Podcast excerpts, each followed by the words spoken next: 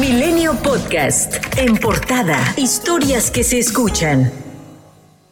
Con 335 votos a favor, 152 en contra y una abstención, el Pleno de la Cámara de Diputados aprobó la reforma constitucional para extender hasta 2028 la participación de las Fuerzas Armadas en seguridad pública y turnó el proyecto al Senado de la República para su eventual ratificación.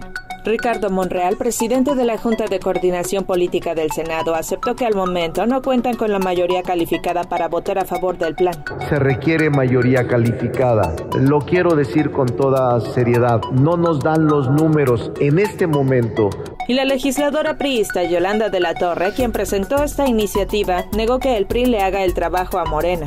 No se trata de hacerle el trabajo político a Morena. Esto no es político. Esto es por el bien más preciado que tenemos que garantizar. Y es la seguridad de las familias mexicanas. De eso estamos hablando.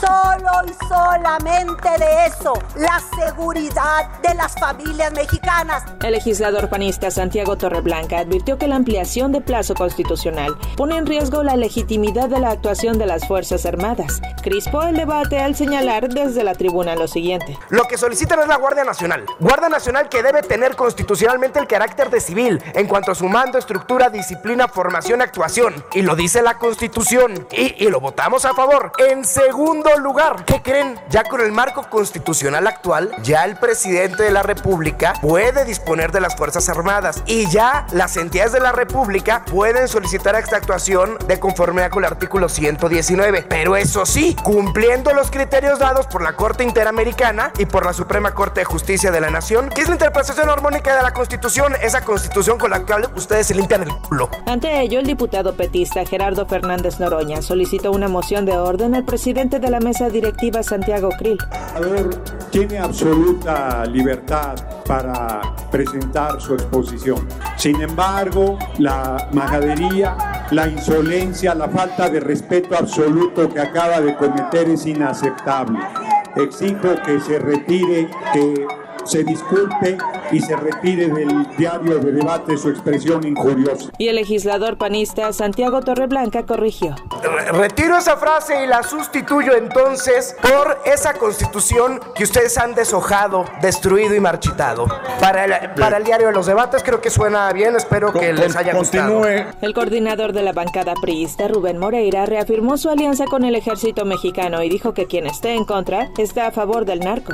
Esto es un voto a favor de México. Es con el ejército, con la seguridad o con el narco.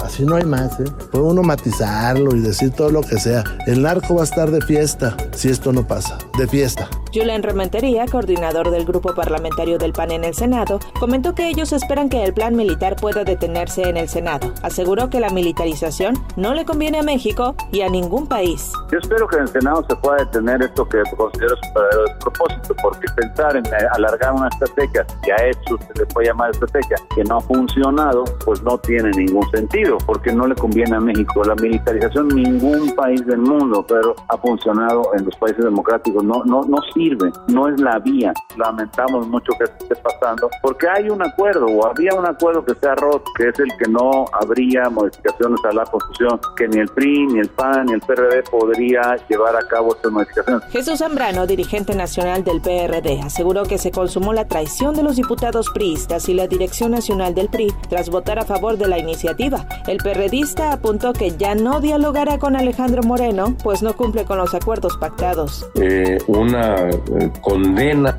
a que se hayan roto los compromisos, al que hayan dado la espalda al pueblo. Lo que te estoy diciendo ya es a título personal mío, de ninguna manera, ya a estas alturas, ninguna confianza para sentarse a platicar con Alejandro Moreno eh, para construir acuerdos. No hay ninguna razón para ello.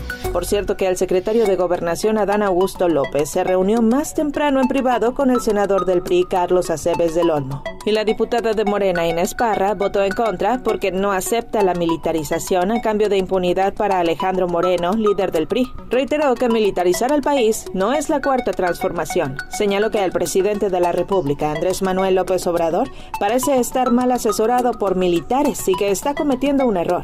No, a mí no me genera ningún problema y al final de cuentas mi carrera este, política y este, pero no, al contrario, mi dignidad siempre estará primero, mi convicción y mi congruencia sobre todo y principalmente me estoy apegando a los principios del partido. De hecho, en la plataforma política que firmamos cuando somos candidatos, nunca ahí, si leemos en las líneas, no dice que debemos de aprobar iniciativas que van precisamente en contra de la cuarta transformación y precisamente en contra del pueblo. Y esta, militarizar el país, no es la cuarta transformación. Yo lamento que tenga malos asesores militares, precisamente porque a todas luces se ve así, este, que se ha dejado llevar el presidente, digo es humano, se, se ha equivocado en este caso y la verdad sí, este, me duele en el corazón por todas estas acciones. Jorge Triana, diputado panista, se dijo sorprendido por la votación en contra por parte de la diputada de Morena y reconoció su valor al haberse expresado, ya que dijo,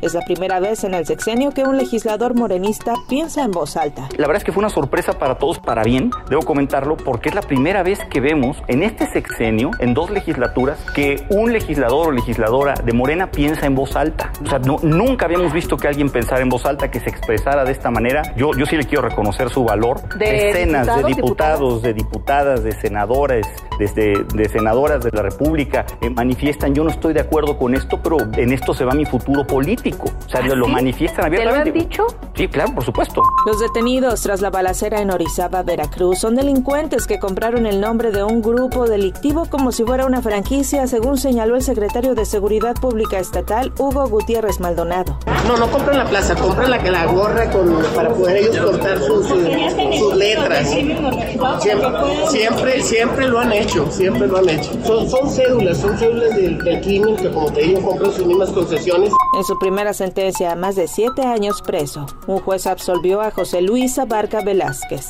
exalcalde de Iguala Guerrero, del secuestro de los 43 normalistas de Ayotzinapa. El abogado Alejandro Rojas señaló que ya nada liga a su cliente por el caso. Por su parte, el subsecretario de Derechos Humanos y Migración, Alejandro Encinas, aseguró que la Fiscalía General de la República tiene elementos suficientes para apelar la absolución de José Abarca. Evo Morales, exmandatario de Bolivia, llegó a la Ciudad de México por invitación del presidente López Obrador para asistir a los eventos conmemorativos de la independencia. Más temprano estuvo en Zacatecas, donde recibió la distinción doctorado honoris causa de la Universidad Autónoma del Estado. Milenio Podcast.